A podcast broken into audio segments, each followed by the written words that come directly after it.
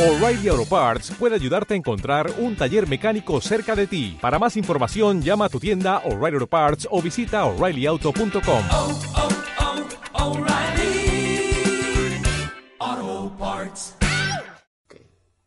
O sea, si estás afanado y estás preocupado por cuál es tu llamado, creo que más difícil lo vas a encontrar. Cuando menos afanado estés, cuando más en casa estés, cuando más hijo te sepas, cuando más estés eh, avanzando en el conocimiento de quién eres como Dios y de Jesús, de Dios mismo, a través de la palabra, a través de tiempos de intimidad, a través de revelación, a través de incluso compartir con el mismo cuerpo, con, con, con hermanos en la fe. Cuando estés disfrutando de quién eres, en ese momento yo creo que tu llamado te va a encontrar y te va a alcanzar, porque los llamamientos de Dios son irrevocables.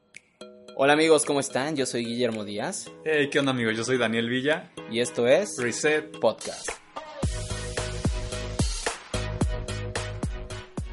Hey, hola chicos, ¿cómo están? Bienvenidos a este nuevo podcast. Y en esta ocasión tenemos la fortuna de tener a un gran líder con nosotros. Es amigo, es líder de alabanza también, es alguien increíble, pues es líder de jóvenes, le tenemos mucha confianza y pues la intención de este podcast es que una vez al mes tengamos a un invitado especial, alguien que nosotros queremos hablar con él, ver su crecimiento, lo que Dios está hablando a su vida y pues mucha de su experiencia.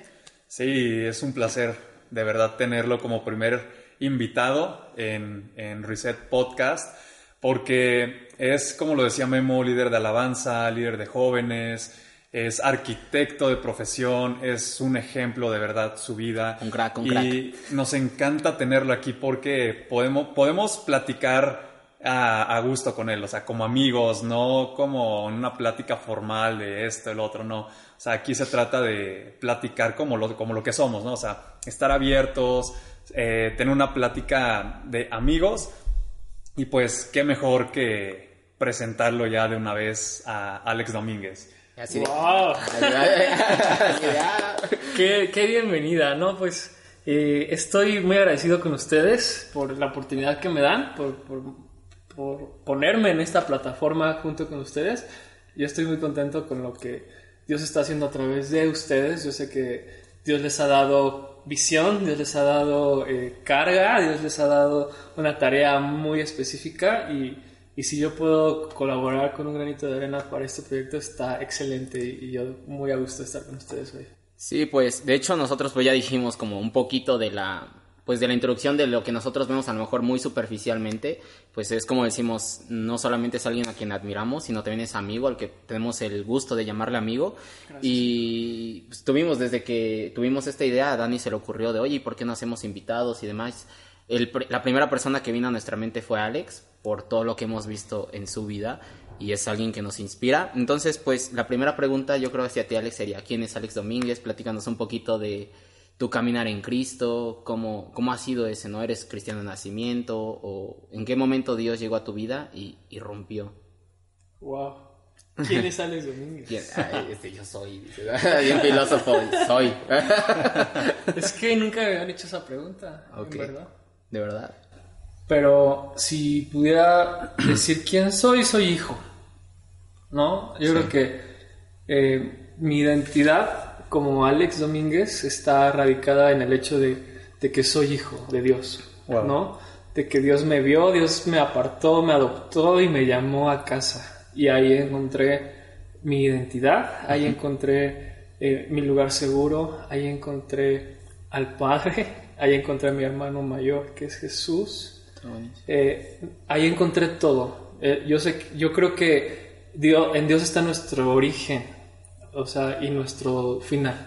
O sea, mi origen lo, lo encontré en, en- en Dios y aún mi destino está puesto en Dios. Sé que, sé que está en Dios. Entonces, si pudiera resumir eh, de manera filosófica o profunda o espiritual, Poética. ¿quién es Alex Domínguez? Sería eso, ¿no? Hijo de Dios. Y, Wow, y, y- y- en formas ya más a lo mejor visibles o más prácticas o más aterrizadas a este plano temporal. eh, Alex eh, Domínguez, pues es alguien que nació en Huachinango, Puebla. Es un, es un lugar, eh, un pueblo llamado mágico, como el gobierno lo, lo- los ha catalogado. en el norte del estado de Puebla, se llama Huauchinango, Puebla. Allá viví hasta mis ocho años.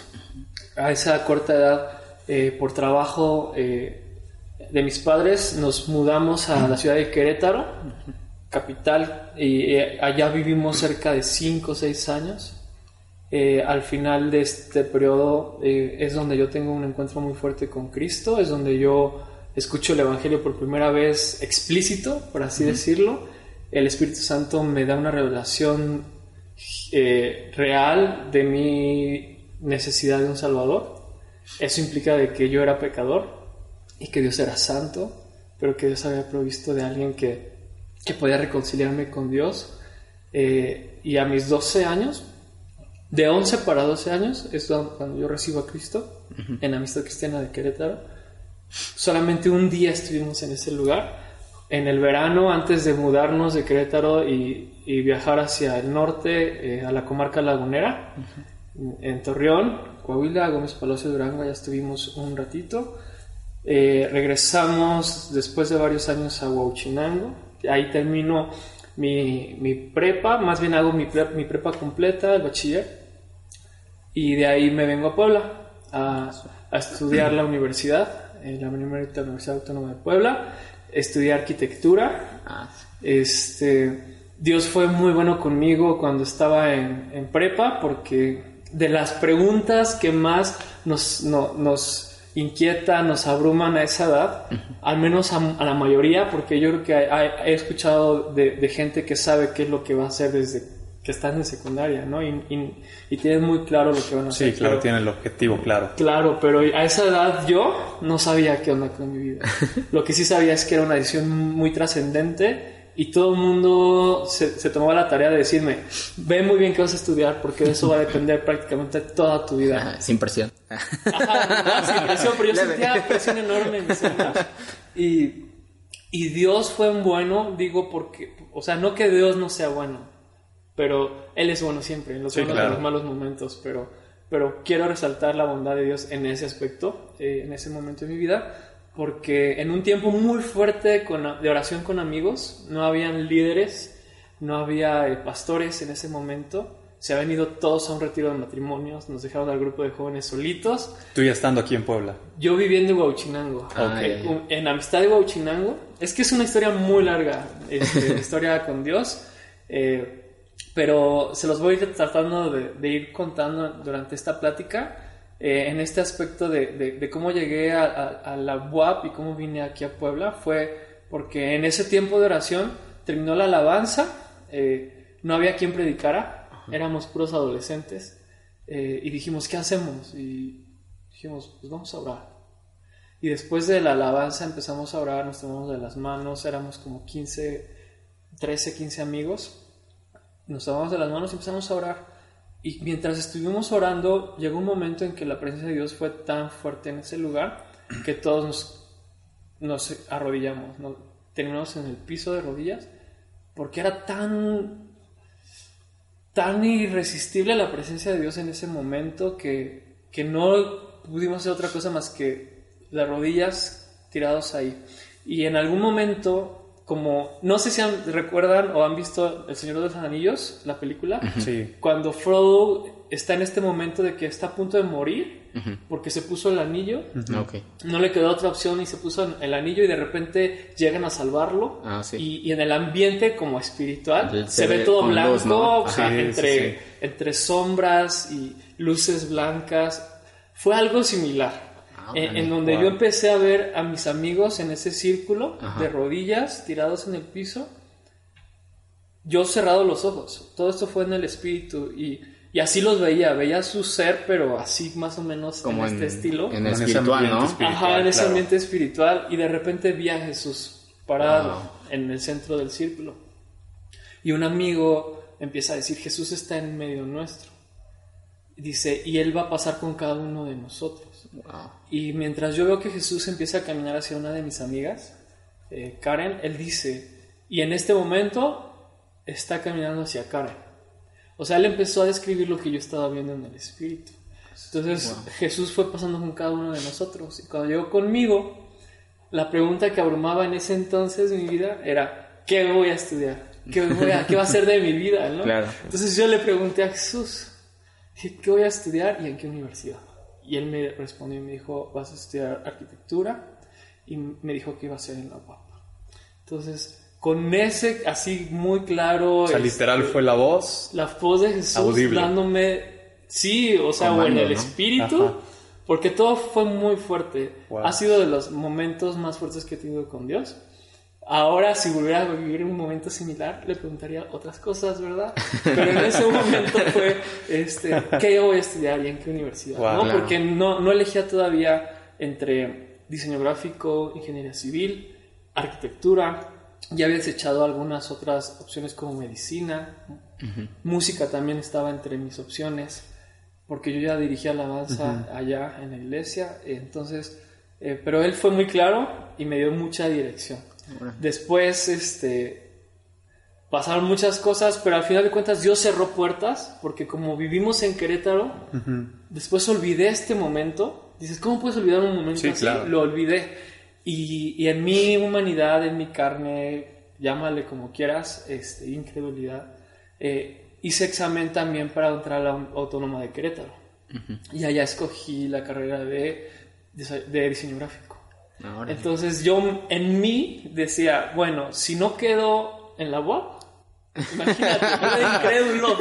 Sí, o sea, Ya esas veces, ¿no? Que Dios te da palabra y dices, y si no llega a pasar, Sí, por otro Ah, ya me lado. he pasado, sí, es horrible. Entonces, imagínate, o sea, en verdad no sé qué pasó, pero lo olvidé. Claro. Olvidé ese momento tan glorioso y esas palabras tan claras, las olvidé. Y sin embargo, sí apliqué para la UAP arquitectura y para Querétaro diseño gráfico. Pero yo decía, si no quedo en una, Quedo ya en no quedó en Sí, mí sí, elegir sí. la carrera, ni el, así, ¿no? Sí. Y, y como ya habíamos vivido, pues teníamos, yo tenía la posibilidad de, de llegar allá a vivir a un lugar, no gastar dinero, eh, la ciudad me encanta, allá conocí eh, a Cristo, entonces eh, la, la ciudad es muy bonita, entonces dije, ok, me puedo ir por allá sin problemas. Pero Dios es tan bueno que recorrió todo el proceso de admisión de la universidad una semana, la de Querétaro. Y yo no me enteré porque vivía afuera Ajá. radiaron en, te- en televisión, en periódicos, por todos lados anunciaron que el nuevo rector, porque habían cambiado de rector, Ah, había adelantado todo el proceso una semana. Para esto yo ya sabía que había quedado en la universidad. Entré una semana antes, según yo, a revisar mi horario y el salón y la ubicación y todo, el lugar al que tenía que llegar a, a- inscribirme. Y porque los resultados de la UAP no, no habían salido. Ah, ok. Entonces, justo el día que entro, ese día yo tenía que haber estado en la universidad inscribiéndome en Querétaro. Ok. Mi mamá vivía aquí en, Queret- en, en Puebla, le hablo, dice, te vas a Querétaro. Y solamente salía un camión todos los días de Huachinango a Querétaro a las 7 de la noche. Entonces yo corrí a la casa a hacer mi maleta, lo que pude meterle a la mochila, regresé a la central, tomé el camión y me fui a Querétaro. Al otro día me dicen que ya le habían dado mi lugar a alguien más No, es- porque yo no había estado el día y la hora en que me habían citado. Les Ajá. expliqué, entendieron, pero me dijeron, sin embargo, tu, tu lugar ya se lo dimos a alguien más. Tu carrera está muy peleada. Estamos viendo si abrimos otro salón, pero no hemos decidido nada. Entonces ven después en la junta que vamos a estar en la tarde. Entonces regresé más tarde. Me dijeron, no se ha resuelto nada. Para no hacerles el cuento muy largo, yo regreso a Puebla. Ellos se quedan con mi contacto. Yo les empiezo a hablar. Me dicen, no sabemos nada todavía.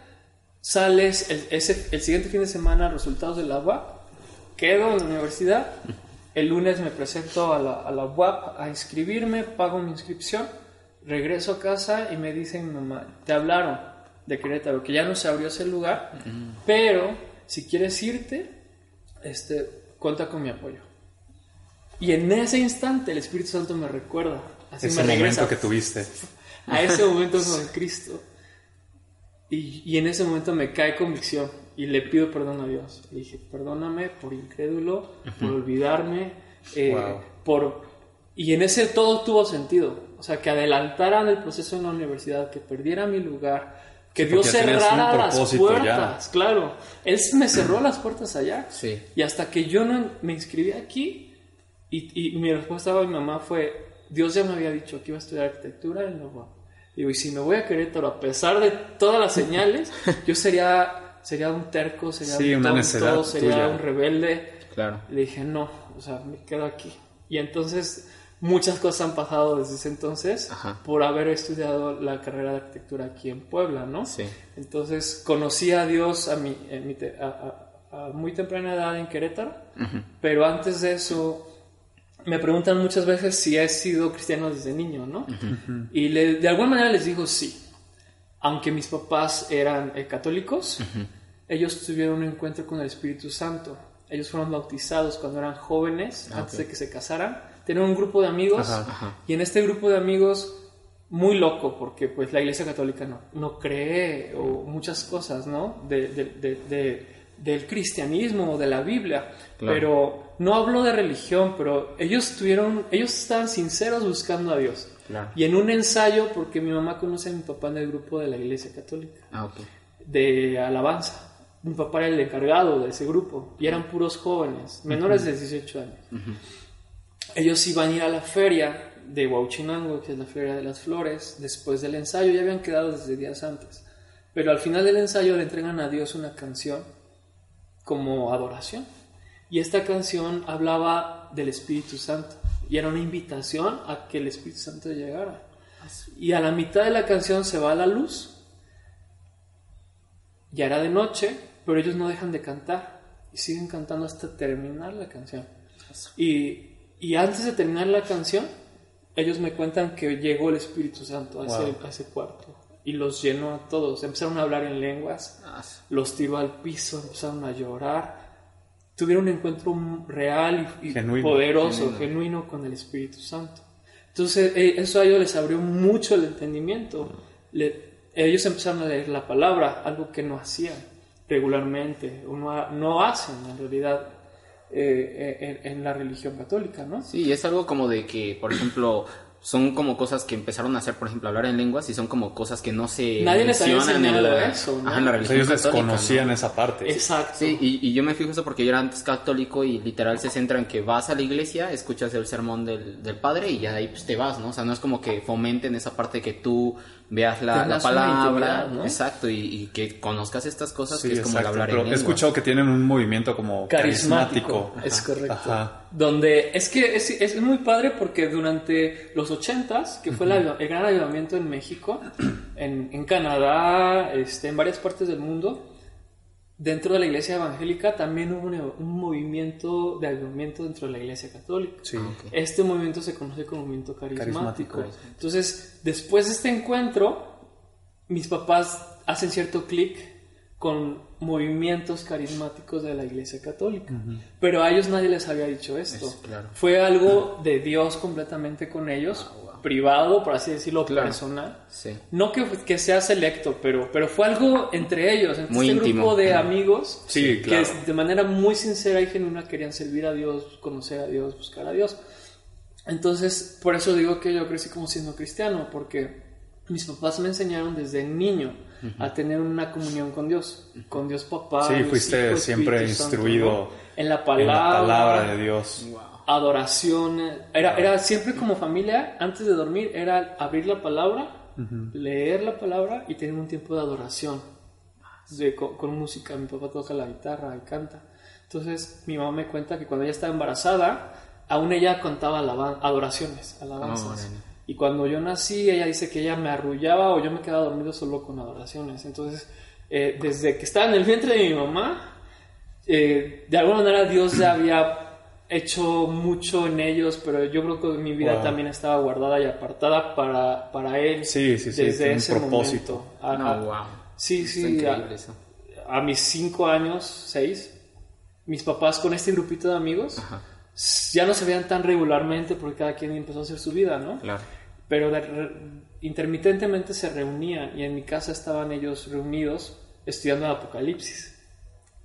Entonces no es un libro fácil No, y menos en aquel entonces. Sí, ¿no? un libro de revelación. El Total. libro de Sí, con completa sí, revelación. revelación, sí. Entonces ellos estaban ahí indagando y buscando qué significaban muchas cosas que ellos no terminaban de entender. Y, eh, pero, pero entre esas cosas yo estaba escuchando, era el único niño ahí. Y dando vueltas alrededor del comedor con mis cochecitos, ahí jugando, pero tenía el, el oído bien parado. Atento, Sí, bien pegado. Y, y, de- y estaba entendiendo, yo tenía cinco años, seis años, y entendía muchas de las cosas que ellos estaban leyendo y hablando, tanto así que me dio miedo y empecé a llorar. ¿De verdad? Empecé a llorar, empecé a llorar y ellos estaban tan clavados, tan metidos en su plática que no se dieron cuenta. Y yo volteé Ajá. y veo a Jesús. Estaba Jesús parado ahí viéndome y, y me sonríe y me dice, Wow. no tengas miedo porque yo voy a estar contigo. O sea, podemos decir Ah, que ese eso, guau. fue, a- aparte del encuentro anterior con Jesús que nos platicaste cuando estabas con tu grupo de amigos en la iglesia, adolescente, ajá, de niño, sí. podemos decir que durante toda tu vida este fue el primer encuentro con Jesús. El primer encuentro del cual yo estuve El, consciente. ajá, ¿no? exacto, el Sí. que tú estuviste Sí, sí, consciente. Y en ese momento yo no le conté a nadie. O sea, esto yo me lo quedé muchos años.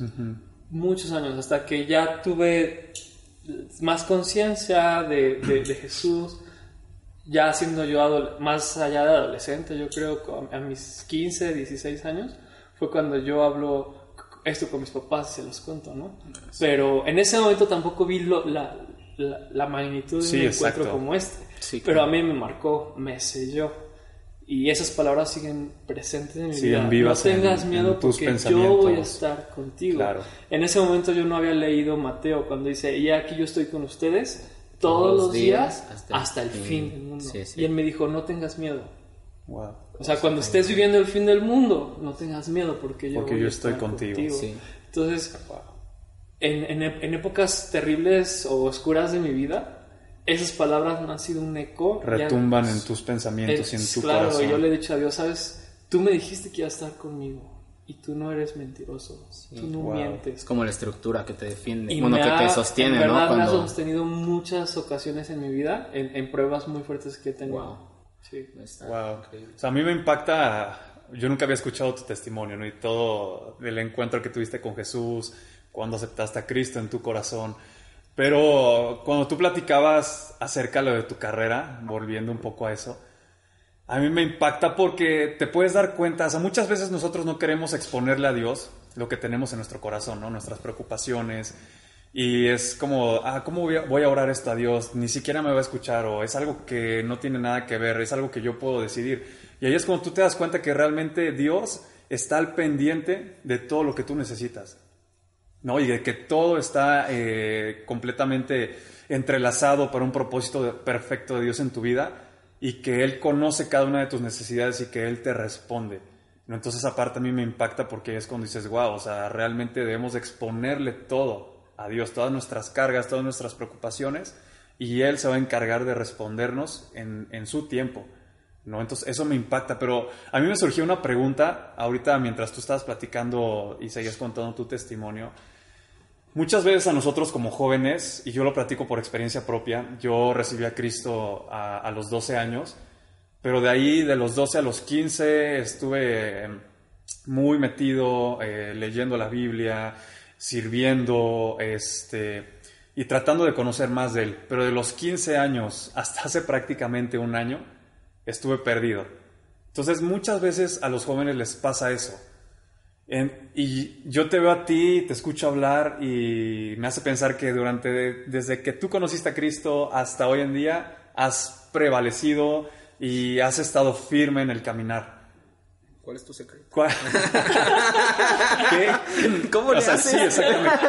Exacto, porque es la duda que muchos tenemos, ¿no? O sea, muchas veces ves jóvenes entrar a la reunión, pasa un año, dos años, y ves desfilar y desfilar y desfilar jóvenes, jóvenes y jóvenes que no permanecen. Sí. ¿Qué has hecho tú o qué crees que Dios ha hecho en ti para permanecer Exacto. todo este tiempo? Fíjate que. eh, wow. Es que somos hijos de Dios. Y al principio les decía: ¿Quién soy? Soy hijo. Ah. Y en el, aún en temas tan prácticos o sencillos o, o- o terrenales o temporales, como le pudiéramos llamar, este, Él está pendiente de nosotros como papá. Sí, claro. Entonces, a veces vemos a Dios muy distante o muy lejano, o como ese ser que está tan ocupado arreglando los problemas del universo, que, que cómo podemos molestarlo para cuestionarle o preguntarle alguna, algún plan que tenemos, ¿no? Sí, sí, pero, sí, claro. pero Dios no es ese Dios. O sea, ese Dios es un Dios eh, que ha pintado el mundo, ¿no? Que ha pintado un mundo que no conoce a Dios.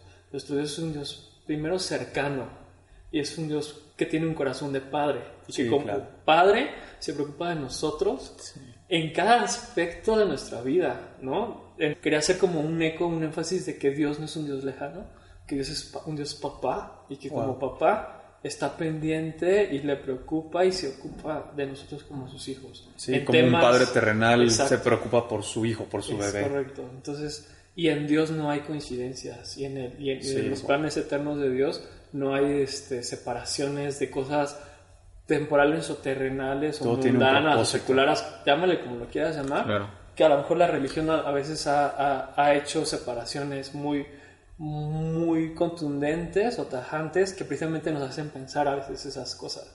Pero no, Dios, nos, Dios es un Dios cercano, que es un Dios papá y que Él está preocupado de cualquier cosa y Él quiere ser el eh, inmiscuido, Él quiere ser el primero en cosas tan terrenales como lo puede ser una carrera o como puede ser este, algo, algo de la vida diaria, ¿no? Sí, sí, sí. Entonces sí, me, sí quería hacer como un énfasis, Un de énfasis eso, en ¿no? esa parte. Y ya pasando a la siguiente parte de qué ha hecho Dios en mi vida para que permanezca. A- a- al pasar los años, al pasar la adolescencia, al Sí. pasar ese periodo de, aún de Sí, universidad, sí, ¿no? que sí. son de los más fuertes, eh, Sí, es donde estás bombardeado por... por el todo, mundo. El mundo te sí, pone en charla sí, de sí. plata lo mejor que tiene para ofrecerte. Sí, que, sí. es- que en realidad a veces sí deslumbra, pero es, ah, es muerte, ¿no? Pero fíjate que muchas veces eh, yo tuve en mi mente el, este tema muy presente. Veía a, a personas que tienen testimonios como muy fuertes de trasfondos a donde Dios los sacó a lo mejor de incluso de drogas fuertes, de problemas este, muy muy profundos eh, eh, y cómo de repente empiezan a, a empe- bueno yo en ese momento así los veía no hace unos años de cómo en mis 20 por así decirlo porque ya estoy en el tercer piso y lo hice en voz bajita. Estoy en el tercer No le digan a nadie. Yo sé que soy tragaños, pero no, ya. Pero sí, cuando tenía por ahí de mis 20, ¿qué? 23, 24 Ajá. años, era, era un conflicto en mi interior. Ver a personas tan apasionadas por Cristo contando su testimonio de dónde Jesús los había sacado. Y los veía tan enamorados de Jesús y tan agradecidos con Jesús y tan apasionados y me hacía mucho eco este versículo que dice al que mucho se le perdona mucho, Mucho ama Mucho ama. Sí. Eh, esto- eh, eh, ¿Qué dice esto? ¿A qué se refiere esto? Que a quien le ha sido, se le ha dado una, se le ha absuelto una deuda tan grande, pues él responde en, en la misma Sí, cantidad en la misma magnitud. de agradecimiento y Sí, amor exacto. hacia aquel que le perdonó su deuda. Entonces yo hablaba cuando le decía, ok, fulanito de tal tiene un testimonio increíble porque tú lo sacaste de un lugar muy profundo. Él, él- él está tan apasionado de ti porque, pues, híjole, tú le perdonaste cosas muy gruesas. No, él, él, él, él probó drogas, él probó cosas muy tremendas que este mundo da. Pues eh, comprendo que él, que él te siga con tanta pasión. Le digo, tienen, ellos tienen testimonios muy grandes, pero yo le decía, ¿y cuál es mi testimonio? ¿O de dónde me sacaste tú? No. Y era un rollo que yo me traía adentro y, y yo creo que por muchos años lo tuve, ¿eh? como por tres años Ah, anduve con este rollo en mi cabeza. Hasta que yo creo que un día harté a Dios y, y me dijo, me, me respondió en, una de estas muchas veces que yo le decía a Dios esto, ¿no? Y, y le dije, ¿por qué? O sea, o sea, ¿cuál es mi testimonio? O, o- o a mí me gustaría amarte de, de la misma magnitud, de la misma manera que te aman estas personas. Sí, claro. Y me dijo, si yo no te hubiera, si yo no te hubiera mm, apartado para mí, o yo no, o si, si tú no me hubieras conocido a la edad que me conociste, tú estarías muerto, tú no estarías aquí. O sea, si yo no hubiera llegado a tu vida, a, tus, a tus 12, 11 años, tú ni siquiera estarías vivo. Eso fue lo... Y me retumbó bastante fuerte adentro de mí, porque esto implica muchas cosas. Claro. Y, y- y- y dije, wow, o sea, dije, ok, eh, esto me, me hizo entender muchas cosas. Primero, que soy igual de pecador que cualquier pecador. y, y como pecador, soy igual de necesitado de un Salvador. Claro. O sea, no importa eh, hasta dónde llegué o no eh, en, en- en- en experimentar o el, el- el mundo o el, el pecado. o- Claro. pero Dios sí fue muy contundente al decirme, si yo no hubiera llegado a tu vida a esa edad, tú estarías muerto. Entonces esto me hizo entender que tanto los unos como los otros necesitábamos a Jesús. Sí. Y me recordó, porque en realidad cuando recibí a Cristo a mis 11 años, yo me sabía pecador, me sentía pecador. Un niño de 11 años que se sentía el más pecador del mundo cuando le estaba escuchando el Evangelio. Y, des- y a lo mejor tú ves a un niño de 11 años y dices, ay, pero es un niño de 11 años, ¿qué Sí, puede no, haber? No hay maldad en Ajá. su mente que pueda ser. Pero exacto. sí había maldad. Sí, Y hay maldad en cualquier persona que no ha sido reconciliada por la sangre de Cristo.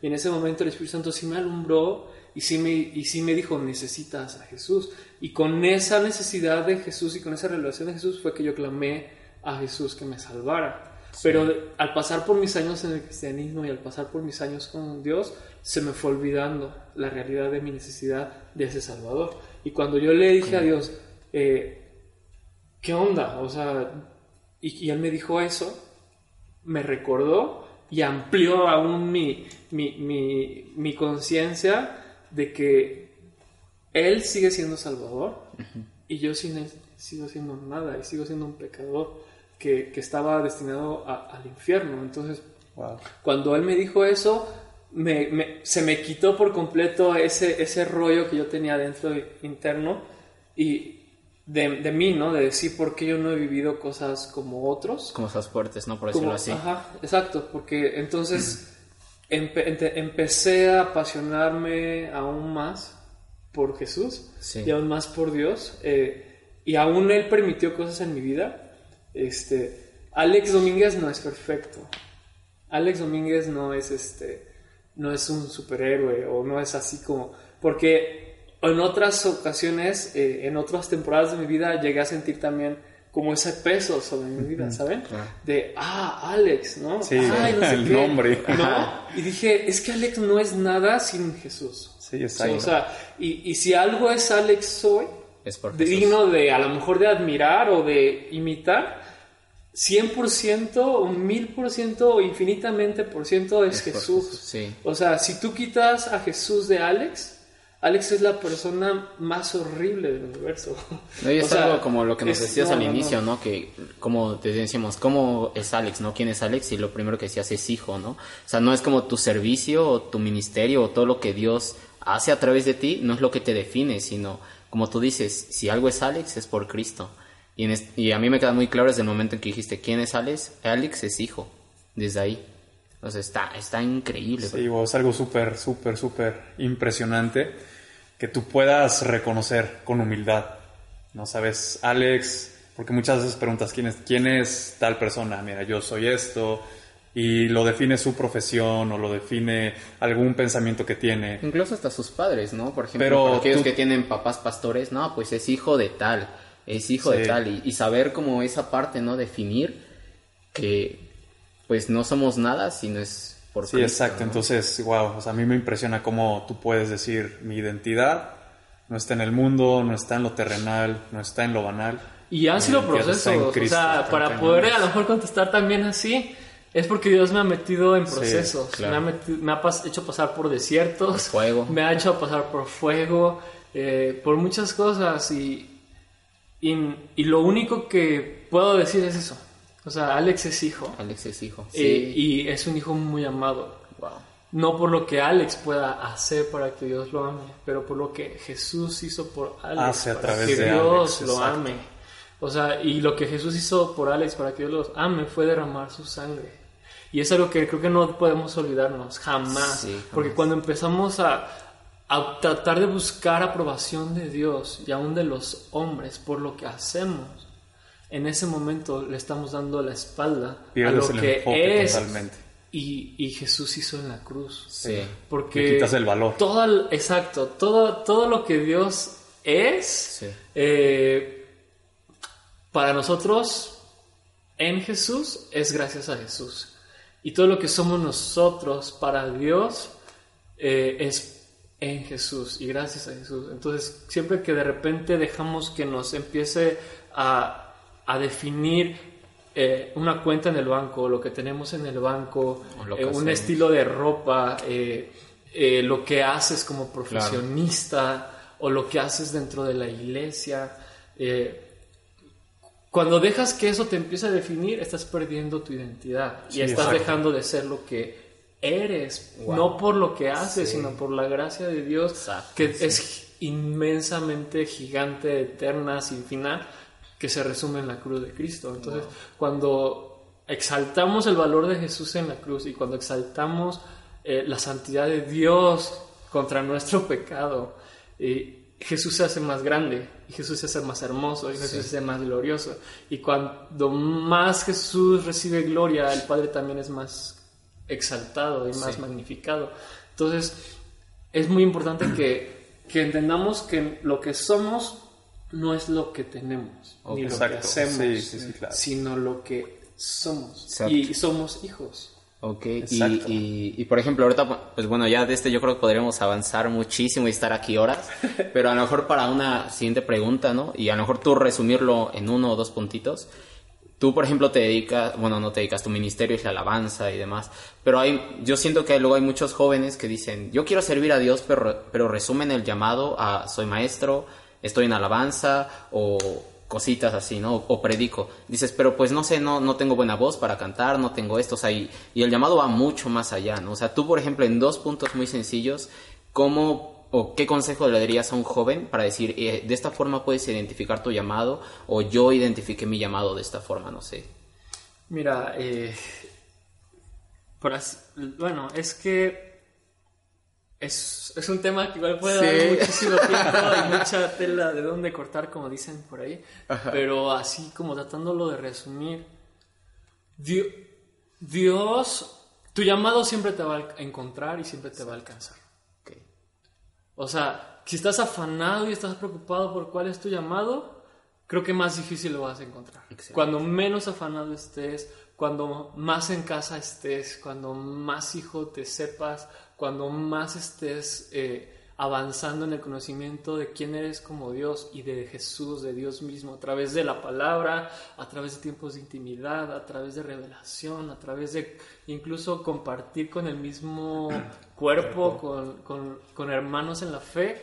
Cuando estés disfrutando de quién eres, en ese momento yo creo que tu llamado te va a encontrar y te va a alcanzar, porque los Sí. llamamientos de Dios son irrevocables. Wow. Los llamados de Dios son irrevocables. Entonces, creo que un consejo que les pudiera dar es déjense de preocupar por cuál es su llamado. Ok. Y el otro punto eh, eh, de cuál es tu llamado, yo siempre les digo, tu el mismo. llamado es uno solo y es conocer a Dios. Wow. Y, y Dios lo y ahí lo resume Dios. Sí. Jesús les dijo a sus discípulos antes de irse en Juan, en los últimos capítulos, le dijo, es, era una oración de hecho de- del Hijo con el Padre y me Sí. encanta, porque él, él dice que te conozcan a ti, al único Dios verdadero y a Jesucristo a quien has enviado. Y antes de eso dice, en esto consiste la vida eterna. Ni siquiera la vida en la tierra, pero la vida eterna. ¿En qué consiste la vida? En conocerle. Sí. Entonces creo que ese sería nuestro llamado supremo, nuestro, nuestro gran Nuestro llamado, gran llamado, es sí. conocerle. Conocerle. Y. Jesús decía, busca el reino y su justicia y, Y lo todo lo demás demás viene por vendrá añadidura. Sí, Entonces la- no busques las añadiduras, no te desgastes ni te preocupes buscando añadiduras. En este caso tu llamado. Claro. Tú busca y- y conocer más a Cristo, en deleitarte más en quién eres con Cristo y en el Padre y el llamado te va a encontrar. Ah. Claro, y no estar como de una manera pasiva, sino estar en constante movimiento, ¿no? porque muchas veces relacionamos eso con esperar, pero yo creo que también te debe encontrar en movimiento y en oración todos los días. Pues Y es que ves en la Biblia, ¿no? Por ejemplo, un Moisés. Sí. O sea, él fue llamado primero al desierto. Sí, Sí. después del desierto él estaba cuidando las ovejas de su, de su, de su suegro. Él estaba haciendo algo. Claro, siempre estuvo en movimiento. Los discípulos, cuando Jesús los llamó, estaban haciendo algo. Exacto. Estaban pescando. Sí. Pero, pero, a- o sea, no me refiero a que hagas cosas para obtener tu llamado. Sí. Porque Dios va a llamar a los, Dios siempre llama a los incapaces Sí. para capacitarlos. Sí. La Biblia dice que Dios al que llama capacita. Capacita. Exacto. O sea, Dios no va a llamar a un capacitado Sí, no por- busca ser que capacitado. Sí, alguien que esté buscando la perfección y diga, es que yo soy perfecto, yo hago esto y tengo, soy inteligente, soy sabio. No, Yo soy el mejor para Sí, este, no, para este eso. puesto en tu iglesia, Sí, Señor. ajá. ya llegué, ¿no? O sea, no. No, Dios nunca va a llamar a alguien así. Sí, Dios no porque, contrata. Porque al- al- a- para, para, para eso, o alguien que es así, es orgulloso. exacto. Y la palabra de Dios dice que Dios resiste a los soberbios, pero da gracia a los humildes. Sí. Entonces, eh, ya creo que de la manera en que puedo resumir es eso. Ahora, Dios da dones, Dios, Dios capacita. eh, para, o sea, en la iglesia hay dones espirituales para que la iglesia crezca, ¿no? Eh, y aún hay dones y tal, aún hay talentos naturales Claro. para que ejerzas una profesión y aún para que puedas bendecir a tu iglesia local. Claro. Sí lo creo, pero, pero y perfecciona tus dones y, y, y multiplícate en otros, multiplica tus dones. Son cosas muy sanas, ¿no? Claro.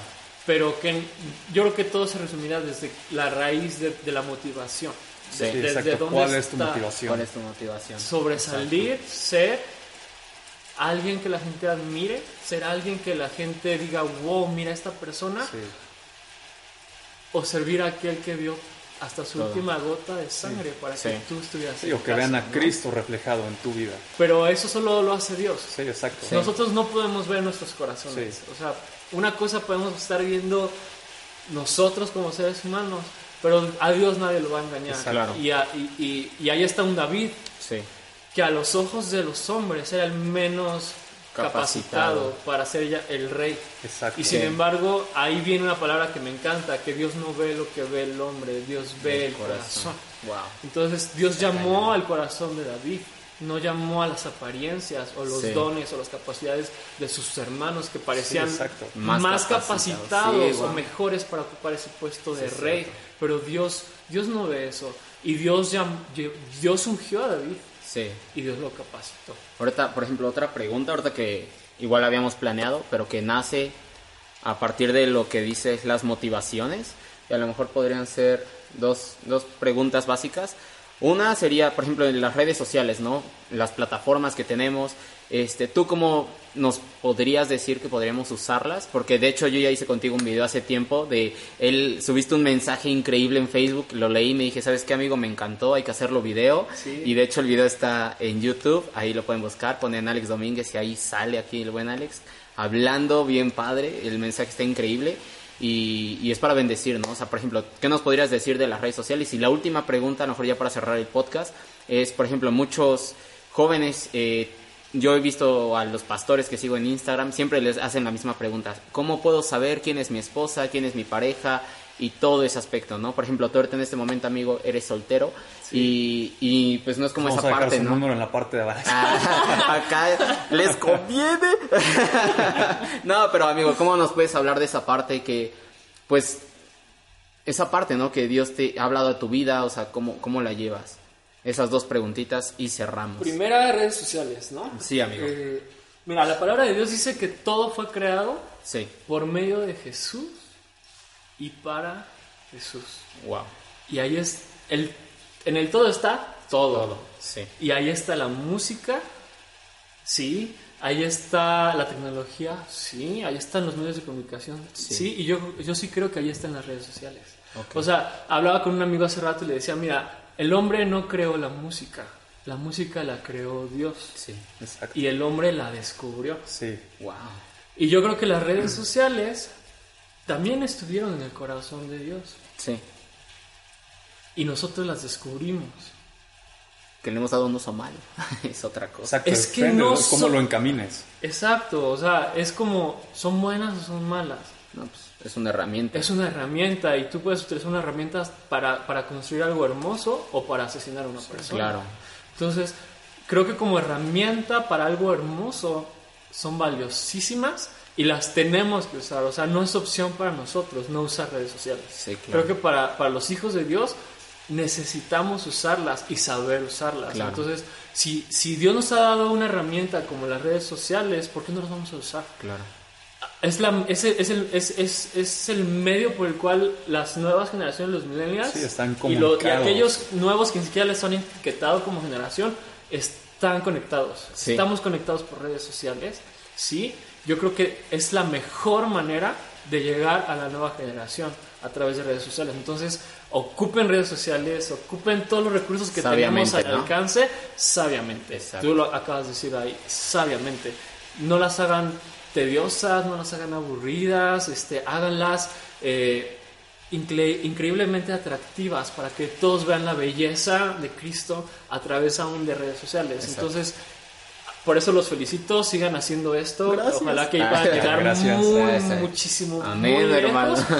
Porque, porque sí es un medio por el cual lo- la generación está siendo tocada, llegada, conectada, comunicada, Sí. independientemente de, de las teorías conspirativas que andan por ahí. Sí. Este, pero, pero utilicemos esas herramientas. Sí, hay que saber Sí. apalancar. Sí, sí, sí. O sea, si el enemigo incluso eh, llega a distorsionar redes, ¿por qué nosotros no utilizamos esas mismas redes para generar, para hacerlas esas redes que puedan atraer peces a- a- hacia, ¿no? O sea, Sí. pescar, Pescar. pescar, pescar. Hay, hay almas, hay, hay una generación completa que se está perdiendo. Sí. Y, y, me- y- y compartía esto apenas, pero tuve un, un- un momento, una visión en donde Dios me llevó a, en medio de un antro. Eh, fue, eh, estábamos orando, estábamos intercediendo por nuestra generación y de repente sí fue una visión porque Dios me llevó a un antro y Sí. estaba yo adentro del antro. Recuerdo el tono de las luces láser que eran verdes, eh, había hielo seco, había buena música. Eh, y se veía la gente muy feliz. eh, Claro. aparente, en apariencia, claro. externamente estaban Claro. felices. ¿Por qué? Porque se estaban pasando bien. Claro. Tenían este, copas en sus manos mientras bailaban, eh, estaban bailando con sonrisas en, en sus rostros. eh, pero de repente Dios me dijo, ve más allá. Quiero, quiero que veas Más profundo. Wow. y cuando me dijo eso, aso, ahorita todo lo, lo recuerdo y, y mi corazón se quiebra porque empecé a sentir lo que ellos sienten. Y yo desde muy pequeño, desde niño tuve encuentros con Dios y desde muy chico Jesús llegó a mi vida. Pero, Ajá. pero Dios me hizo sentir lo que siente alguien que no ha conocido a Jesús. Wow. Y, y- y empecé a, a escuchar como gritos. Ellos, eran, era- ellos estaban clamando, estaban gritando. Mientras bailaban, en real- en realidad su baile era un grito. Y mientras tomaban, su sed de, de alcohol era un Sí, grito una desesperación. mientras se inyectaban y se estaban drogando, porque me vi varios panoramas ahí en, ese, en el mismo En lugar, el mismo lugar. mientras tenían a- a- ahí un, un filtreo, o sea, o sea, mientras muchas escenas de lo que sucede en, en la juventud, los adolescentes, los jóvenes hoy, adentro están gritando, ¿dónde estás? Wow. O sea, ellos están buscando y están gritando, ¿dónde estás? Y, y le están hablando a Dios. Sí. O sea, ellos están gritando, Dios, ¿dónde estás? Cuando se están drogando, están gritando, Dios, ¿dónde estás? Y cuando están teniendo sexo ilícito, están diciendo, ¿dónde estás? Sí. Y están buscando a Dios. Dios. Y no lo han encontrado. O no hemos sabido a lo mejor comunicarles a Dios, a esta generación, Sí. que necesitan tanto de Dios, muchísimo de Dios como, como la persona más necesitada aparentemente pudiera Sí. estar, o que muchas otras generaciones. Sí. Pero, pero yo sé que Dios nos va a usar como nueva generación para decirles, no con el dedo apuntándoles, no señalándolos, no, no diciéndoles, eres un pecador. Sí. Te vas a ir a Que es o sea, lo que pasa, ¿no? O sea, diciéndoles, ¿sabes qué? En medio de, de eso que estás haciendo, Dios te está amando Wow. y quiere que experimentes el amor de Dios que El sobrepasa cualquier cosa que tú has querido experimentar para hallar placer, para hallar felicidad, para encontrar a, a Dios que no te has dado cuenta. Pero, pero, pero esta generación está clamando y quiere encontrarse con Dios. No con religión, porque están hartos de religión, están hartos de falsedad, están hartos de apariencias. pero con lo genuino de Dios, Exacto. ellos están hambrientos y dispuestos a, a decirle sí. Pero ¿cómo vamos a hacer para llegar a ellos? Yo creo que las redes sociales es un muy buen, este, buena herramienta. un muy buen método, una Wow. muy buena herramienta para encontrarlos. Y la segunda pregunta es eh, relaciones, ¿no? Sí. ¿Cómo saber que una persona es tu pareja o la, la mujer de tu vida? ¿O a- en qué momento sí, en qué momento Claro. no? Eh, mucho creo que es confiando en Dios Claro. y descansando en la soberanía y el amor de Dios. Sí. ¿Por qué? Porque hay, hay dos opuestos, ¿no? Uno es, no, pues tú eh, aviéntate, ¿cómo vas a saber si es, si es o no para ti? Si no te animas, si no te avientas, experimenta, eh, riégala, equivócate y en eso vas a encontrar a la persona. Y el otro extremo es, no, pues espera la voluntad de Dios y pues ni siquiera te atreves a hablarle a la chava que te gusta. Claro, ¿no? sí. Entonces, o sea, como que son dos extremos. Sí, no, O- uno Muy del otro, ¿no? Sí. Sí. Entonces por eso empiezo diciendo confía en Dios. Confía en que Dios es bueno. Otra vez el Padre. Confía en que eres hijo y que Dios te ama como Padre. Y, y confía en que, en que Dios va a poner este, al lado tuyo una, esa persona con la cual vas a compartir todos los días que tengas sobre esta tierra y vas a poder generar eh, familias de, de- de reino, con visión de, de- del cielo, eh, eh, hijos, o sea, no sé, yo no me imagino lo que debe ser tener un, un bebé, un hijo todavía. Claro. Pero, pero yo sí creo que todo fue creado por medio de Jesús y para Jesús. Y en ese todo también está primero una relación eh, amorosa Claro. con tu pareja y después tus hijos. Tanto tu pareja como tus hijos también fueron creados por Jesús y para Jesús. Entonces, eh, la Biblia dice tiempo y ocasión acontecen a todos Wow. A todos. Y dice que Dios lo hizo todo hermoso en su tiempo. Sí. En su tiempo. Tiempo, sí. También dice Cantares. Eso dice Eclesiastés. No recuerdo exactamente el versículo, Eclesiastés 3. Ahí búsquenlo. Este, eh, ahí en Google lo Ahí encuentran muy fácil. les aparece. Palabras este, clave. Tiempo y ocasión acontecen a todos y Dios lo hizo hermoso todo en su tiempo. Pero Cantares dice, no despierten el amor Wow, antes. De tiempo. Sí. Y creo que este es de los mayores problemas que hay en la juventud, o en la adolescencia, Sí. que están despertando el amor antes, Antes de, tiempo. tiempo, sí. Y el diablo ha utilizado igual redes, ha utilizado muchas herramientas para destruir a una generación. Sí. Y yo creo que Dios también nos está poniendo y nos está levantando, nos está dando estrategias y, y visión para decirle a esta generación, no despiertes el amor antes de tiempo. Claro. Entonces, a los adolescentes les diría, no despierten el amor antes de tiempo. Yo sé que está muy padre y que experimentas muchas cosas, Sí, que las esa esa persona y sientes electricidad recorrer por tus ojos, llegar hasta tu estómago y sentir maripositas. O sea, todo eso es increíble y está muy Sí, padre. claro. Pero déjame decirte, no es el tiempo de Dios. ¿Por qué? Porque tenemos un diseño Claro. y nuestro diseño va requiriendo avances. Sí. Y en esos avances, eh, el final, en- hablando de relaciones este, con el, el sexo opuesto, ¿no? El, el- el final es sexo. Pero ese final es sexo dentro del matrimonio. Ese final es sexo en, en tu luna de miel, en Claro. tu noche de boda. Sí, en tu intimidad. En tu intimidad con la persona con la que te comprometiste no solamente delante de los hombres, pero delante de Dios. Dios, sí, de que vas a hacer un reflejo del diseño de la novia y el novio. Porque la iglesia es la novia de Jesús Sí. y Jesús es el novio de la iglesia. Y un día va a haber unas bodas, Wow. ¿no? En el Sí. cielo, real. O sea, Wow. unas bodas, o sea, no sé cómo va a ser, pero va a ser increíble. Pero aún sí. las bodas terrenales son un espejo y un reflejo de lo que un día va a suceder en la eternidad. más adelante, Entonces, el pacto matrimonial es de lo más sagrado y santo que hay. Sí. Entonces, cuando nosotros nos adelantamos en nuestros procesos y despertamos el amor antes de tiempo, estamos siendo infieles a esa imagen de, de- de- de un matrimonio que tiene que ser santo y puro.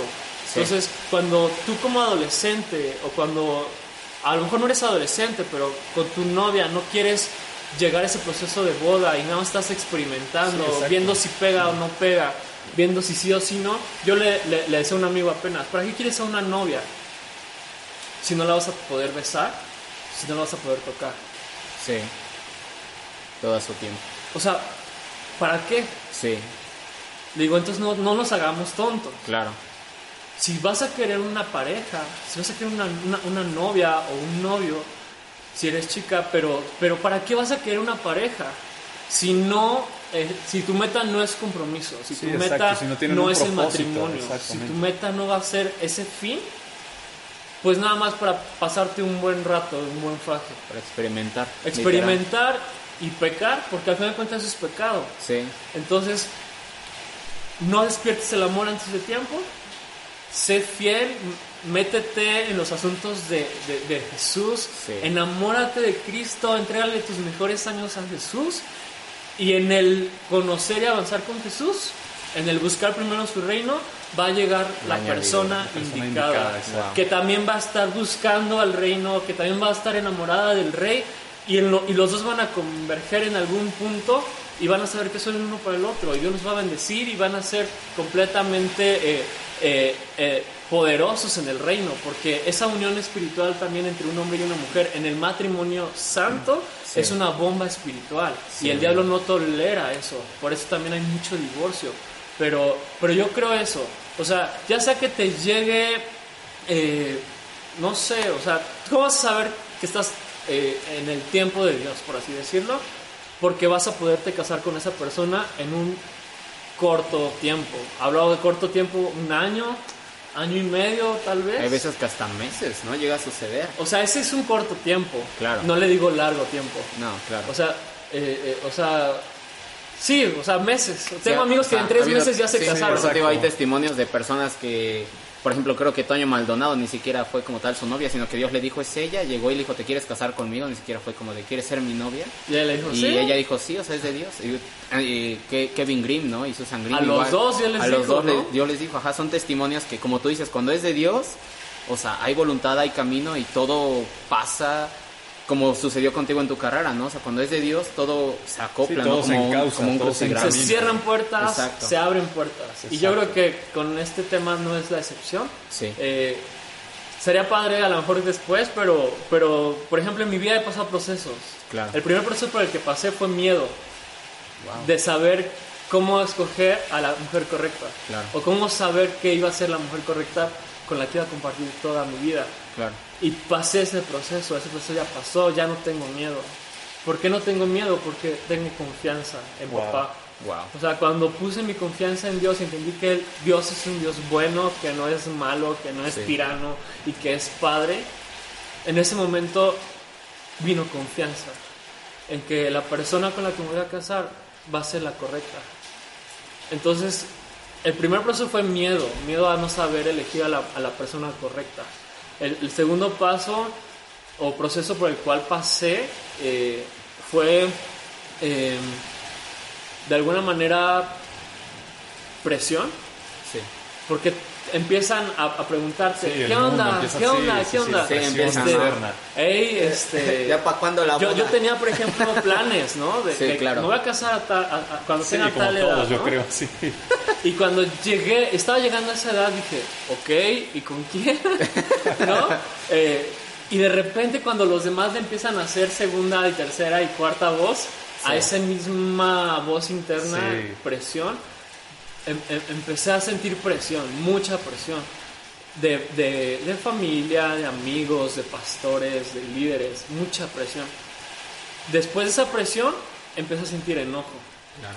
y me empecé a enojar. Y, y ya esas preguntas ya no eran que sentía presión, ahora eran preguntas que me incomodaban y me, y me enojaba. Claro. Y, y ese enojo y esa presión se acabó cuando entendí que iba a ser en, en- en el tiempo de Dios, no en mi tiempo. Entonces cuando entendí que los tiempos de Dios son perfectos y que tiempo y ocasión acontecen a todos, vino paz a mi vida, vino tranquilidad. Tranquilidad. Y yo en esa misma paz y de ese lugar de tranquilidad y seguridad les contestaba a estas personas, en el tiempo de Dios, cuando sea el tiempo perfecto de Dios para mí, Ajá. en ese momento va a ser. Wow. y entonces aún dejaron de preguntarme. Y se acabó esa pregunta que tanto me molestaba y que tanto Sí, me que tanto te abrumaba y que tanto me presionaba. una carga sobre Cuando ti. entendí esto, igual se acabó esa pregunta sobre mi vida. Fue, fue chistoso, pero, pero han sido procesos y, y hoy puedo decir que estoy en un proceso increíble. Increíble en el que estoy disfrutando mucho mi soltería, mi servicio a Dios, mi profesión, aún mi convivencia con mi familia nuclear. O sea, todo lo estoy disfrutando muy, muy, muy padre. Pero sé que en- a lo mejor estoy llegando ya a ese punto en el que en cualquier momento me voy a cruzar Sí. con esta persona. Wow. que- Sí. Porque estoy, estoy bien, o sea, es- estoy, estoy feliz, estás pleno. estoy Sí, pleno. Sí, exacto. Me siento bien en Jesús, me siento bien Está con lo que Jesús me ha, me ha dejado vivir. Y aún, o sea, otro proceso que no les dije fue el ¿y si no? Ajá. ¿Y si no me caso, qué pasa? Claro. Eh, y llegué a decir, y, y tuve que contestar esta pregunta, porque esta pregunta no nacía de, de- desde el miedo, Claro. o no nacía desde, al- desde la inseguridad. Esta, naci- esta pregunta nacía desde el reino, o sea, nacía desde lo eterno, nacía desde el cielo, de qué pasa si no me caso.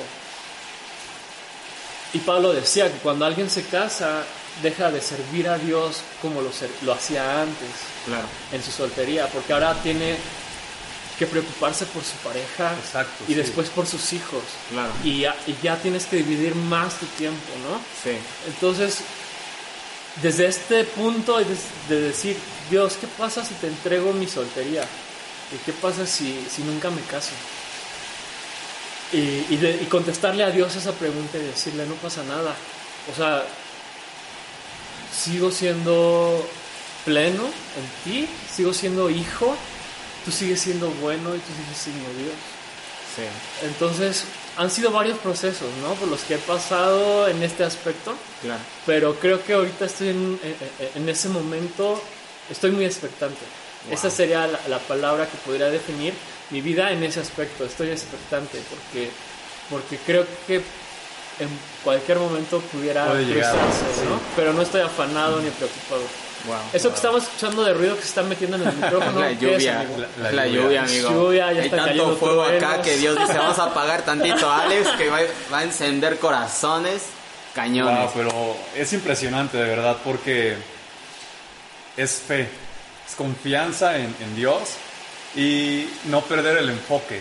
Sabes que ese, esa duda, tal vez por así decirlo, decir ah, con quién me voy a casar, cuándo la voy a conocer, como comúnmente se dice aquí en la tierra es, pues no me quita el sueño, porque tu mirada está puesta en Jesús, porque sabes que en Él encuentras esa plenitud, porque sabes que no necesitas de una persona para sentirte lleno, sino del único que necesitas es de Jesús, Wow. para estar completamente... Sí, sí, sí, es real. Lleno, sí, y claro. es real. Y ya consejos a lo mejor ya más aterrizados, más prácticos. Eh, ten muchas amigas, ten Sí, muchos es- amigos. No te eh, cierres. No te cierres, No te cierres. Este, convive eh, siempre en bola. Esto creo que es muy importante. Si no estás en edad de comprometerte a, a un nivel ya matrimonial, Sí, claro. nunca salgas solo o sola con alguien del sexo opuesto, con un amigo o una Porque amiga. va a haber tentación ahí. ¿Por qué? Porque pues no estás en el momento y Sí, dices, claro. ay no, créeme, créeme, créeme, créeme. Hay electricidad En algún- ahí. En algún momento pasé por ahí también, ¿no? Sí. Y, y es y, y cierto, es cierto. Entonces, no, o sea, cuídate y cuida a tu amiga o a tu amigo. Sí. Porque o si no, alguno de los dos van a terminar involucrándose sentimentalmente. Sí, O sea, que Sí. siem- casi siempre, si no es que siempre pasa que entre amistades del sexo opuesto, alguno de los dos termina involucrándose Sí. Más allá de una simple amistad. Sí. Entonces, si no es tiempo de despertar amor en tu vida, No lo despiertes, no lo no lo despiertes. S- Ten muchas amigas y amigos en bola.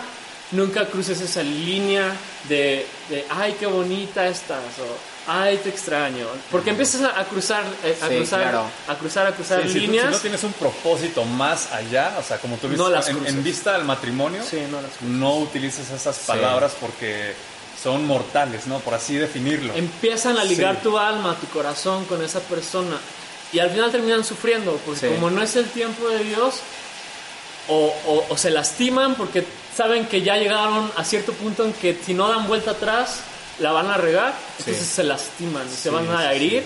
Entonces cuida el corazón de tu amiga, cuida, cu- cuida el corazón de tu amigo. Este, si ya estás en, en- en tiempo de, de ir más allá, eh, En edad a, a casadera. a los hombres, o sea, si ya eres, eh, por así decirlo, independiente financieramente hablando, si emocionalmente eres eh, eh, estable, Estable. eh, maduro eh, y espiritualmente estás bien plantado en la casa de Dios, rindiendo cuentas con un consejero, siendo transparente en tu vida con una persona. O sea, con estos tres aspectos podrías este, ir más allá, ¿no? Sí. Entonces, a los hombres les digo, sean muy caballeros, Sí. muy caballerosos. No jueguen con el sentimiento de sus amigas, porque son hijas de Dios, son princesas, son hijas de un rey. Qué fuerte. Entonces, necesitas cuidar el corazón de tus amigas. Entonces, si no estás convencido, no le hagas creer a ella que hay algo más, porque a lo mejor hay otros alrededor de ella que porque te ven a ti con ella, están guardando su distancia, Sí. pero está siendo mal amigo, está haciendo mala onda con ella, porque entonces, que a veces como, como hombres, este, eh, lo he visto bastante, nos gusta, nos gusta, nos gusta sentir, este, lo he visto en muchos amigos, no voy a decir nombres. Muy seguido. Este, pero, pero nos gusta sentirnos este, eh, halagados o ser el centro de atención de una chica. Claro. Y, aun- y, si, y aunque ella no, chicas, eso se los digo a ustedes, eh, guarden su corazón y, y vean cómo son sus amigos con sus demás amigas. Si son así con más de una chica, no le hagan caso, no es alguien que vale la pena este, que esté tras ustedes, ni que ustedes le estén poniendo su confianza en él. Y amigos igual, con las chicas, vean cómo son con los demás amigos. Sí. Si Wow, no son, importante. si no son, si no se dan a respetar o si no están eh, de alguna manera siendo exclusivas de tu atención, Sí. esto ya lo estoy hablando para los que ya están en edad, ¿vale? Claro. Eh, no valen la pena tampoco. Entonces, este, Wow. eh, guarden bastante su, su testimonio, su corazón y aún guarden el corazón de sus amigos, ¿vale? Sí, wow. No, pues, qué increíble, la verdad. Puro fuego acá, o sea, ya en buena onda. Creo que no hicimos una mala elección. Vaya forma de inaugurar esta sección. Y pues yo creo que a lo mejor con esto ya cerraríamos el podcast. Eh, de verdad, Alex, muchísimas gracias por tanta sabiduría que nos has compartido, por compartirnos un poquito de tu caminar con Cristo. Estamos de verdad súper, no sé, creo que aún más inspirados. Ya te conocimos un poquito mejor. Eh, no sé, Dani. Sí, wow, de verdad yo estoy... ah, me rompió la cabeza, palabras, todo, de verdad, sí, sin palabras, porque yo no lo conocía a, a este punto, ¿no? O sea, que nos contara tantas cosas de su vida, escuchar tanta sabiduría que sé que viene de lo alto y que sus palabras son bendición, no solo para nosotros, sino para todos los que van a escuchar este, este podcast. Y yo me atrevo a decir de, wow, o sea, Increíble. te necesitamos en un segundo episodio Sí, y seguir hablando, porque yo creo que hay mucha tela de donde cortar, muchas preguntas. Según nosotros, 30 minutos, Sí. ya llevamos una hora con 6. Sí, o sea, todavía hay muchas preguntas que Sí, le queríamos hacer, a temas que queríamos escuchar acerca de él, qué opina.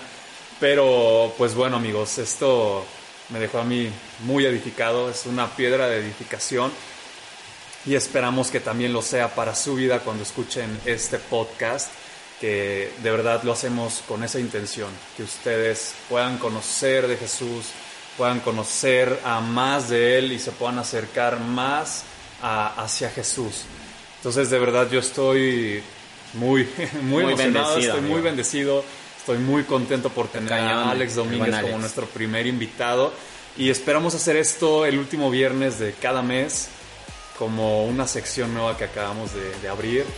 Esperemos y pues bueno, guste. amigos, muchísimas gracias a todos por, por escucharnos. Yo soy Daniel Villa. Yo soy Guillermo Díaz. Y yo fui Alex Domínguez. Ah, esto fue- Alex Domínguez. esto y esto fue fue Reset Reset. Podcast. Hasta luego. Saludos, gracias por escuchar. Bye.